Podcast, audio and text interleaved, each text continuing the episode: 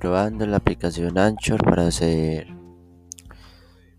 entrevistas y todo ese tipo de cosas.